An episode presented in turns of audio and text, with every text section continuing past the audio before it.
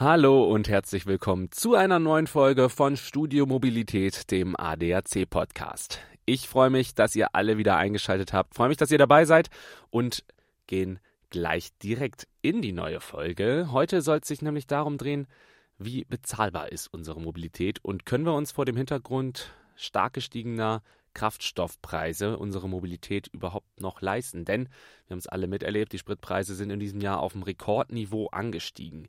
Ähm, es gab natürlich auch das 9-Euro-Ticket. Das 49-Euro-Ticket soll Anfang nächsten Jahres kommen. Das sind alles Faktoren, die äh, dem Ganzen so ein bisschen entgegenwirken sollen, so ein bisschen Entlastung bringen sollen.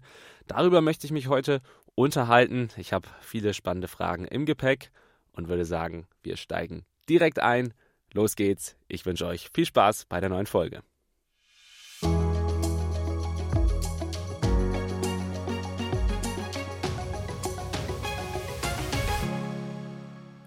Ich freue mich, dass ich heute Daniela Kluckert begrüßen darf. Sie ist parlamentarische Staatssekretärin beim Bundesminister für Digitales und Verkehr und kann uns heute sicherlich einige Fragen rund um die Mobilität und die Bezahlbarkeit der Mobilität beantworten. Da habe ich ein paar Fragen mitgebracht. Jetzt begrüßen wir Sie erstmal. Hallo, Frau Kluckert. Schön, dass Sie heute bei mir, bei uns im Podcast zu Gast sind. Ja, guten Tag und vielen Dank für die Einladung. Es ist immer schön, ähm, wenn man dann tatsächlich auch ähm, Politikerinnen und Politiker zu Gast hat, die wirklich am Geschehen sitzen und uns da ein paar Fragen zu beantworten können, was so passiert im politischen Berlin, gerade im Bereich des Mobilitätssektors, des Verkehrs. Gehen wir direkt rein. Wir haben ja gerade, und das erleben ja alle mit, jetzt gerade geht es wieder so ein bisschen in die humaneren Bereiche, aber natürlich sind die Spritpreise immer noch sehr teuer. Die letzten Monate waren sie extrem teuer. Wir haben auch steigende Energiepreise. Ähm, bedeutet, viele Menschen machen sich natürlich auch Sorgen, ob sie sich ihre Mobilität überhaupt noch leisten können, ob ihre Mobilität noch bezahlbar ist. Ähm, besteht die Sorge oder ist die Sorge gerechtfertigt, dass wir uns Mobilität vielleicht irgendwann gar nicht mehr leisten können, wenn die Preise immer weiter steigen? Also erst einmal ist es so, dass auch wir selbstverständlich mit Sorge auf diese Preisentwicklung schauen. Und die Preisentwicklung betrifft ja nicht nur Mobilität, sondern sie betrifft insgesamt äh, das Leben, den Einkauf, die Energiepreise, alles. Und deswegen hat die Bundesregierung hier auch schon wegweisende Beschlüsse gefasst. Ich will nur mal an das Inflationsausgleichsgesetz erinnern und ähnliches. Im Bereich der Mobilität haben wir auch schon viel für die Menschen und die Unternehmen in Deutschland bewirken können. Ähm, wir hatten eine Spritpreisbremse, wir hatten das 9-Euro-Ticket und gehen natürlich den Weg weiter hier auf Entlastungen ähm, der Bürgerinnen und Bürger, aber auch der Unternehmen natürlich zu dringen. Insgesamt arbeiten wir hart daran, dass Mobilität weiter bezahlbar bleibt. Und das ist natürlich wichtig, dass wir das an ganz vielen Fronten machen. Also im Bereich des öffentlichen Personennahverkehrs, aber auch äh, dafür sorgen, dass die Ladeinfrastruktur in Deutschland vorankommt und natürlich letztendlich auch durch die Technologieoffenheit dafür sorgen, dass durch Wettbewerb dann am Ende die Preise auch sinken. Denn nur ein funktionierender Markt funktioniert dann auch so, dass er ähm, Preise aufruft, die, ähm, die durch Wettbewerb entstehen und nicht durch Monopole oder ähnliches. Mhm.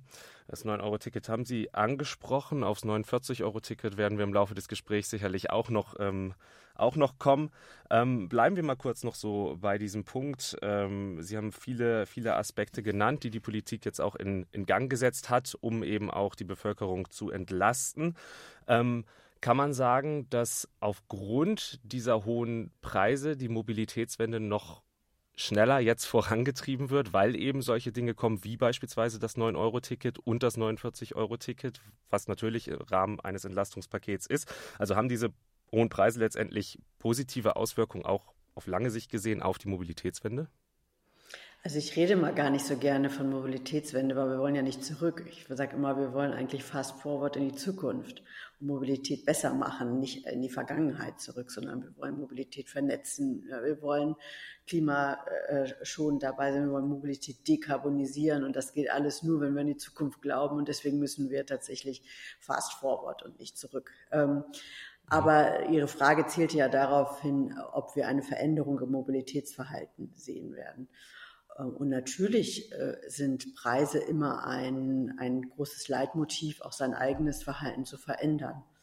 Ähm, deswegen bin ich jetzt auch sehr froh, dass wir das 49 Euro auf den Weg bringen können, dass wir hier auch nochmal entscheidende Mittel im Bundeshaushalt eingestellt haben. Haben wir nochmal eine Milliarde zusätzlich, stecken wir in den ÖPNV. Dazu werden die Regionalisierungsmittel, also die Mittel, die vom Bund an die Länder gegeben werden, um den Schienenpersonenverkehr zu unterstützen, wirklich äh, massiv äh, erhöht. Das sind alles Treiber dafür, dass wir dann auch ein attraktives Angebot für die Menschen vor Ort haben, in den Nahverkehr zu steigen. Ich sage aber auch, nach wie vor hat und wird das Auto, die individuelle Mobilität, die motorisierte individuelle Mobilität seine Berechtigung haben.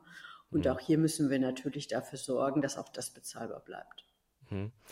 Ähm, Fast Forward haben Sie gesagt, aber was wäre so Ihr gesammelter Überbegriff, wenn es nicht Mobilitätswandel ist? Ist es Fast Forward oder wie würden Sie es sonst beschreiben mit einem Wort? Mit einem Wort, das ist jetzt immer schön. Jetzt müsste ich so eine Marketingagentur sein, die bin ich leider nicht. Also ich finde, äh, die Mobilität der Zukunft, die muss vernetzt sein, die muss dekarbonisiert sein, ähm, die muss nahtlos sein, also unter dem Stichwort seamless. Äh, sie muss autonom sein. Das sind ganz viele Dinge, die wir in der Zukunft leisten wollen mhm. und dafür auch die entscheidenden Schritte eben tun. Mhm. Ein bisschen klang es gerade schon durch. Gehen wir direkt auf das 49-Euro-Ticket, weil, weil Sie es gerade angesprochen haben. Ähm, Ihre Erwartungen daran sind schon sehr groß. Das sehe ich schon richtig, oder? Naja, das ist natürlich der absolute Gamechanger. Ich meine, das ist die Reform des öffentlichen äh, Personalverkehrs überhaupt. Sowas gab es noch nicht. Das wird das ganze System auf den Kopf stellen, weil die Leute deutschlandweit damit fahren können. Sie können einfach nach Hamburg fahren, wenn Sie Münchner sind und dort in die U-Bahn steigen. Sie müssen nicht mehr diesen ganzen Tarifdschungel haben. Also es werden viele, ich sage jetzt mal, verkrustete Strukturen auch aufgebrochen, mhm. weil eben dieser Tarif Dschungel und diese Tarifgrenzen wegfahren. Aber es ist auch für den ländlichen Raum toll. Also nicht nur für die großen Städte, weil also ich bin Berlinerin. Bisher kostet ein Ticket hier in Berlin für den AB-Bereich, das haben die meisten 62 Euro. Das ist jetzt von 49 Euro nicht so weit entfernt. Aber ich komme ursprünglich aus dem ländlichen Raum, aus einem sehr ländlichen Raum.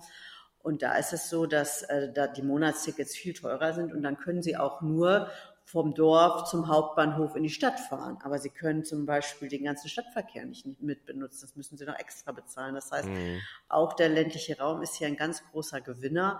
Und ich, ich sehe es auf der einen Seite als wirkliche Entlastung für die Menschen, die massiv ist, aber auf der anderen Seite eben auch ein Aufbrechen dieser Strukturen, die viel zu lange bestanden haben. Und das wird, ähm, das wird ein ganz tolles Ding, ja. Da können wir auf jeden Fall gespannt drauf sein. Ähm, ländlicher Raum haben Sie gerade gesagt. Ich ähm, würde das gerne mal noch mal kurz mit aufgreifen. Bedeutet, das 49-Euro-Ticket führt natürlich dann auch zu einer größeren Nutzung des ÖPNV, auch im ländlichen Raum, wenn er denn dann da ist. Führt es dann auch dazu, dass jetzt eine starke Ausbauoffensive des ÖPNV im ländlichen Raum beginnt, weil dort ist er ja oftmals auch gar nicht so gut ausgebaut oder überhaupt vorhanden? Es sind ja ganz viele Sachen. Also das erste Mal ist ja, wie werden wir das mit den Finanzen erleben? Unsere Hoffnung ist natürlich und, und auch die Erwartung, dass wir auch Mehreinnahmen generieren, äh, weil einfach mehr Leute das da nutzen wollen, weil das eben so attraktiv ist mit dem Deutschland-Ticket 49 Euro, dass dann viele Menschen sagen, Mensch, das mache ich doch obwohl ich ja bisher ähm, das nicht den ÖPNV genutzt habe und damit auch nicht eingezahlt habe in das System. Also diese mhm. Freiwilligkeit der Nutzung und dass, ähm, ja, dass, dass da mehr Geld dann in die Kassen kommt und dass das natürlich auch Investitionen auslöst. Das ist erstmal das Erste. Das mhm. Zweite mhm. ist natürlich, dass wir nicht einfach nur mehr brauchen, sondern wir brauchen intelligenter. Also die Dinge müssen besser aufeinander abgestimmt sein. Bus und Bahn muss besser aufeinander abgestimmt sein. Und wir müssen diese smarten Mobilitätsformen besser integrieren. Also nicht mhm. einfach nur vier Busse mehr bestellen, die dann ohne Menschen durch die Gegend fahren, sondern schauen, wie kann man da klug den On-Demand-Verkehr mit anbinden. Was gibt es vielleicht auch für ganz neue Dinge? Wir haben jetzt als erstes Land weltweit autonomes Fahren auf unseren Straßen erlaubt. Ähm, also autonomes Fahren Level 4, vollautonom. Mhm. Seit dem letzten Sommer können People Mover nicht mehr in Schrittgeschwindigkeit, sondern tatsächlich in normaler Geschwindigkeit auf vorbestimmten Strecken unterwegs sein. Das hoffe ich natürlich auch, dass das viel genutzt wird von den ähm, Verkehrsbetrieben vor Ort. Und da diese Dinge miteinander zu vernetzen, das führt natürlich zu einer Attraktivität. Und einige Dinge mhm. haben wir auch noch vor im Bereich der Daten. Das heißt, es ist überhaupt noch nicht abgeschlossen, sondern wir arbeiten kontinuierlich daran, dass das Angebot besser wird. Große Rolle spielt Digitalisierung, ähm, damit dann auch Verkehrs- und Reiseketten grundsätzlich gut funktionieren. Sie haben es so angesprochen, man eben nicht nochmal, wenn man irgendwo hinfährt, umsteigen muss, nochmal eine Viertelstunde warten muss, bis der nächste Bus kommt etc., sondern dass es da auch eine, eine sinnvolle, kluge Taktung gibt und da ist natürlich Viertelstunde ist ja, ist ja gar nicht lange, ehrlicherweise, ja. Also eine Viertelstunde warten auf den Bus bei einer Reisekette, die länger ist, ist jetzt nicht so lange, aber es geht natürlich ähm, auch darum, dass man überhaupt diese Tickets überhaupt buchen kann. Also dass man hm. tatsächlich von der Nordsee bis an den Bodensee zum Beispiel ein Ticket buchen kann, was dann vielleicht auch eine Fähre mit einbetrifft und verschiedene Verkehrsträger übergreifend ist. So welche Dinge, das wollen hm. wir natürlich. Und alles digital auf dem Smartphone, auch mit dem 49-Euro-Ticket. So ist es der Start ursprünglich oder ist ja in aller Munde gewesen oder auch der Wunsch äh, von Ihnen, äh, der Politik zum 1. Januar 2023. Jetzt hört man aber auch immer wieder, das könnte vielleicht sich doch nochmal auch ein bisschen nach hinten verzögern, März vielleicht sogar ein bisschen realistischer. Ähm, können Sie schon abschätzen, kriegen wir das 49-Euro-Ticket zum 1. Januar zu Beginn des Jahres oder müssen wir uns doch noch ein bisschen gedulden? Ja, wir müssen schauen, wie schnell die Prozesse sind. Am Ende kommt es nicht darauf an, ob es jetzt ein oder zwei Monate früher oder später ist. Die Leute warten darauf. Wir arbeiten mit Hochdruck daran, dass es funktioniert. Aber es sind natürlich auch schon noch einige technische Fragen auch zu lösen, bevor wir es einführen können. Und wir machen das so schnell es irgendwie geht, weil wir natürlich auch wollen, dass wir diesen, diesen guten, diese guten Gedanken und diese gute Stimmung aus diesem Jahr dann auch mitnehmen und dann viele Leute sich dafür begeistern. Das Feedback fürs 9-Euro-Ticket war natürlich ja auch schon sehr groß, kann mhm. natürlich dann auch fürs 49-Euro-Ticket gelten oder wird bestimmt dafür gelten. Ist natürlich ja eine, eine schöne praktische Sache. Wenn sie dann kommt, hoffen wir alle drauf, dass es so schnell wie möglich passiert. Ähm, haken wir den Themenkomplex 49-Euro-Ticket erstmal ab und gehen in den nächsten großen Themenkomplex, den ich mir für diese Folge vorgenommen habe. Das ist die Elektromobilität. So ein bisschen haben wir es ja auch am Anfang schon angesprochen. Elektromobilität natürlich auch äh, ganz groß ähm, ums, ich benutze jetzt auch nochmal das Wort Mobilitätswandel. Ähm, um den Mobilitätswandel voranzutreiben. Ähm, jetzt ist es aber so, und da sind wir auch schon wieder bei den Kosten, ab nächstem Jahr 2023 ähm, soll ja auch die Kaufprämie für Elektroautos gekürzt werden.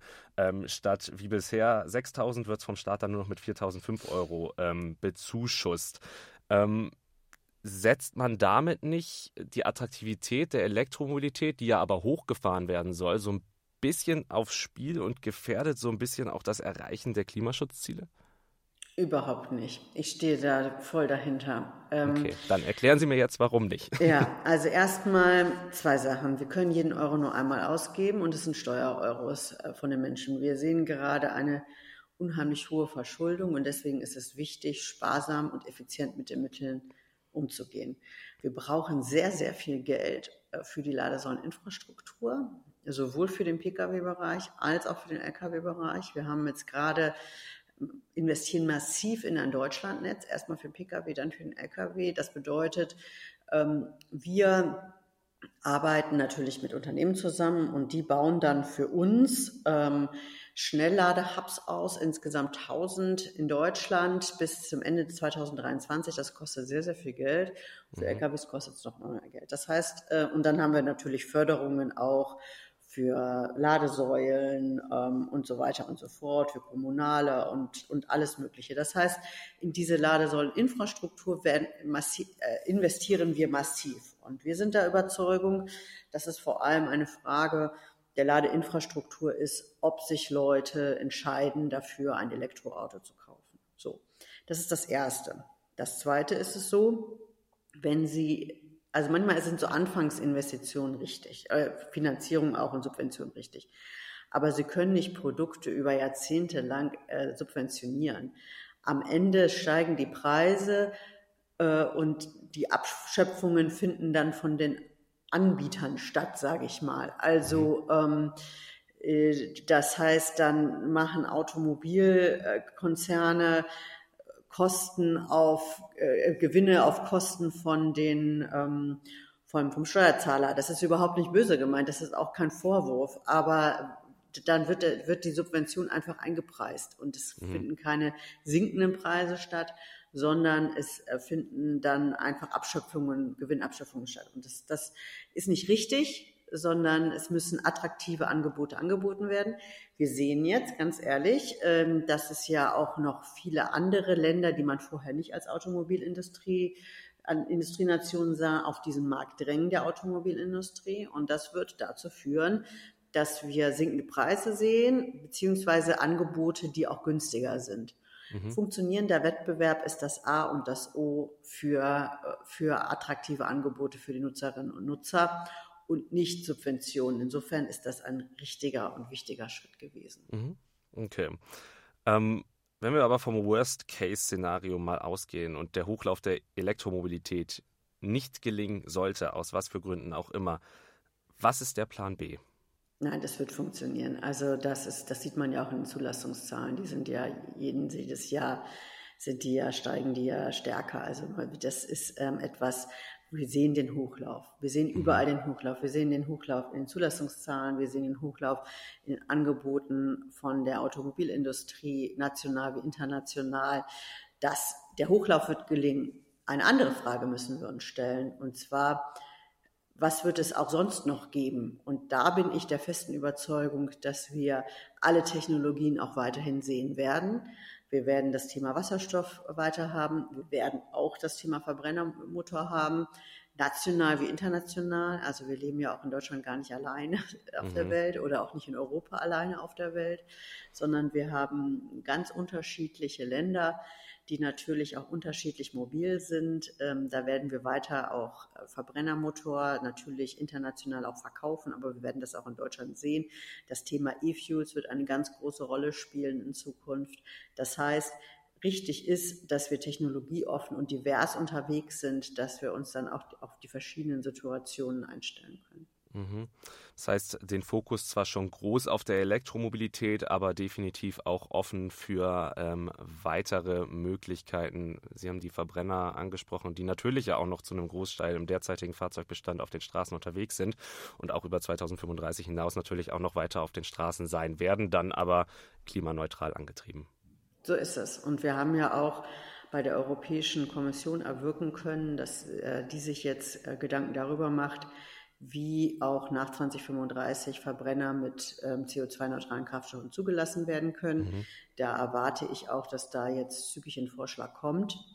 Das ist auch richtig, weil wir mhm. sollten eben auch nicht auf eine Sache setzen. Wir sehen ja auch, äh, Abhängigkeiten werden gerade ganz groß diskutiert, Energieabhängigkeiten, aber wir haben natürlich auch Rohstoffabhängigkeiten und äh, deswegen ist es immer gut, man ist divers aufgestellt und insbesondere, wenn es auch darum geht, dass wir wollen, dass die Menschen, die Unternehmen in Deutschland mobil sein können, da müssen wir das auch. Letzte Frage ähm, dreht sich auch nochmal um das Auto oder um die Rolle des Autos ähm, in der Pandemie natürlich an Bedeutung gewonnen. Ähm, jetzt haben wir aber auch schon über Dinge äh, ÖPNV-Stärken, 49-Euro-Ticket gesprochen. Ähm, welche Rolle sehen Sie für das Auto im Individualverkehr in den nächsten Jahren und Jahrzehnten? Ich glaube, es wird nach wie vor eine sehr große Rolle spielen. Übrigens sowohl in der Stadt als im ländlichen Raum. Also im ländlichen Raum ist das Auto gar nicht wegzudenken. Das wird es auch in Zukunft mhm. nicht sein. Äh, selbst wenn Sie jetzt sagen, Sie kommen zur Arbeit äh, mit dem öffentlichen Nahverkehr, dann ist das so attraktiv durch das 49-Euro-Ticket.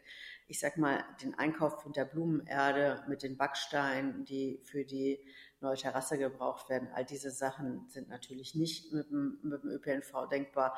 Auch abends der Chorbesuch oder die, die Sportbesuch der Kinder und so. Da ist der ländliche Raum einfach auch zu heterogen. Ähm, und auch in der Stadt, also ich erlebe das immer wieder, Freundeskreise, auch äh, Kollegen von mir oder Mitarbeiter, äh, am Anfang ist man immer mit dem ÖPNV ausschließlich unterwegs und spätestens, wenn man dann die Familie hat, die ersten mhm. Kinder, dann wird sich doch ein Auto angeschafft, weil einfach es dann auch in Urlaub gefahren wird zum Arzt und so weiter. Das heißt, das Leben ist vielfältig und bunt. Die Menschen sind es in Deutschland, die Lebenssituationen sind in Deutschland und dazu auch, wird auch in Zukunft das Auto gehören. Es muss aber dekarbonisiert sein und wir wollen Angebote schaffen, dass wir natürlich auch es schaffen, dass die Leute so oft wie möglich auf ihr Auto verzichten können. Ja, das äh, waren ziemlich viele interessante, spannende Punkte, die wir uns heute in der heutigen Folge angeguckt haben. Mir bleibt nichts anderes übrig, als mich herzlich bei Ihnen zu bedanken. Vielen Dank, dass Sie sich den Fragen gestellt haben, dass Sie zu Gast waren und vielen Dank für Ihre Zeit und die spannenden Antworten. Herzlichen Dank Ihnen. Danke, Frau Kluckert. Auf Wiederhören. Auf Wiederhören. Und ich bedanke mich auch bei euch allen, dass ihr alle wieder eingeschaltet habt und zugehört habt. Ich denke, wir haben heute wieder ein paar spannende Punkte gehört, konnten ein paar interessante Dinge aus dem Gespräch mitnehmen und können auch sehr gespannt sein, wann das 49-Euro-Ticket kommt und insgesamt sehr gespannt sein auf das 49-Euro-Ticket. Ähm, kann auch wieder im nächsten Jahr ein großer Gamechanger im Verkehr werden. Das war es auf jeden Fall für diese Woche mit Studio Mobilität. Wir hören uns dann an dieser Stelle in zwei Wochen wieder. Da würde ich mich natürlich genauso freuen, wenn ihr alle wieder einschaltet. Ich bin Alexander Schnaas. Macht's gut. Bis dahin, eine schöne Zeit euch. Ciao.